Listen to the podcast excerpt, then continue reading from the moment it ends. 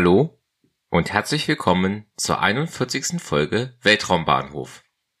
Heute geht es um den Start einer Falcon 9 am 5. November 2020.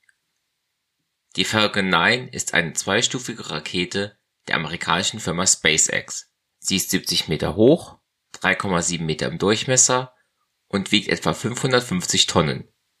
Sie trug den knapp 3,7 Tonnen schweren GPS-3A-04-Satelliten mit dem Spitznamen Sacagawea in einen etwa 20.200 Kilometer hohen Orbit.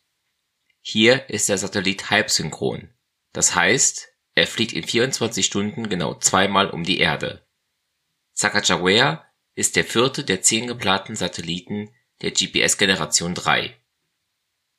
Der Start dieser Mission erfolgte am 5. November 2020 um 23:24 Uhr Weltzeit bzw. 18:24 Uhr Ortszeit von der Cape Canaveral Air Force Station in Florida in den USA. Von hier startete 1962 der erste Amerikaner John Glenn ins All. Beim Start der Falcon 9 zünden neun Merlin 1T Plus Triebwerke und verbrennen hochreines Kerosin und Flüssigsauerstoff. Hierbei entwickeln sie für etwa zweieinhalb Minuten etwa 7600 kN Schub. Die zweite Stufe verbrennt in einem vakuumangepassten Merlin-1T-Plus-Triebwerk ebenfalls Kerosin und Sauerstoff und erzeugt etwa 934 kN Schub.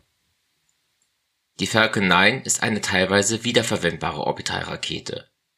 Die erste Stufe trug die Bezeichnung B1062 und flog hier zum ersten Mal Sie landete etwa achteinhalb Minuten nach dem Start auf der Barke Just Read the Instructions im Atlantik. Die Falcon 9 war zum ersten Mal im Jahr 2010 abgehoben. Die aktuelle Version namens Block 5 fliegt seit 2018.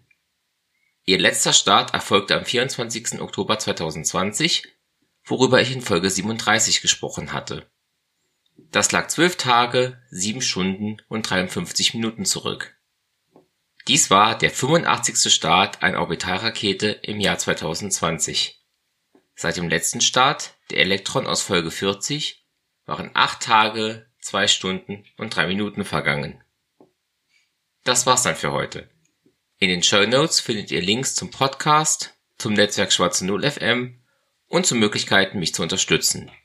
Danke fürs Zuhören und bis zum nächsten Mal bei Weltraumbahnhof.